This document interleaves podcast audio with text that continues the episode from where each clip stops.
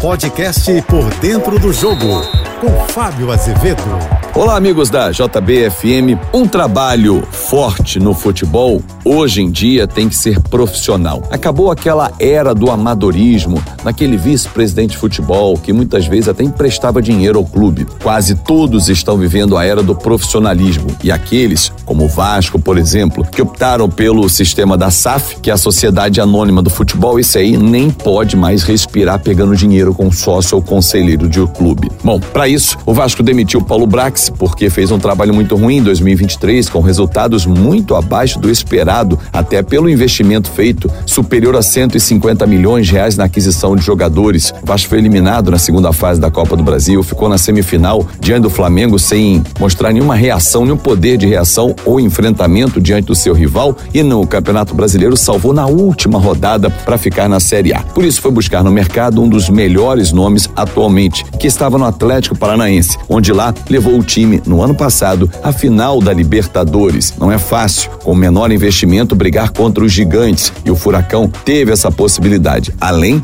de gerar receitas para o clube. Por exemplo, você sabia que quando ele saiu do Cruzeiro para o Atlético Paranaense, ele contratou o Vitor Roque no Cruzeiro por 24 milhões de reais e conseguiu vendê-lo para o Barcelona, que vai levá-lo agora em janeiro por 400 milhões de reais. Esse é um baita negócio, né? Esse aí todo empresário quer ter por perto um funcionário desse calibre.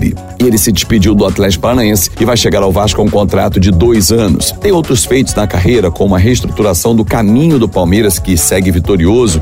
Tem dois títulos brasileiros lá, 16 e 18. Tem brasileiros também no Cruzeiro, 13 e 14, ou seja, são quatro ao todo. É, tem estaduais, enfim, conquistas no plural fazem parte do dia a dia dele, mas tem a capacitação. Um cara que fez curso na UEFA, ele milita dentro do esporte há muitos anos e tem um trânsito muito bom com os grandes empresários, como André Cury, que foi quem trouxe Ramon Dias pro Vasco, Juliano Bertolucci, os caras que fazem as maiores transações no futebol mundial. É, o Vasco agora está servido com um dirigente do seu tamanho, que vai se juntar ao CEO Lúcio Barbosa, comandando a SAF do Vasco, Pedrinho, que vai assumir a presidência do clube em janeiro do ano que vem, e a Ramon Dias. Realmente é um quarteto mais pesado para a próxima temporada, bem diferente do início desse ano. Vai lembrar que as figuras eram Luiz Melo, Paulo Brax, Maurício Barbieri e Abel Braga. Não tem comparação. Eu sou o Fábio Azevedo e volto sempre de segunda a sexta-feira no Painel JB, primeira edição, oito e meia da manhã. E no Painel JB, segunda edição, a gente se encontra em cinco e cinquenta da tarde. Nas minhas redes sociais, eu espero você em Fábio Azevedo TV. Uma ótima semana e é sempre bom encontrar você por aqui.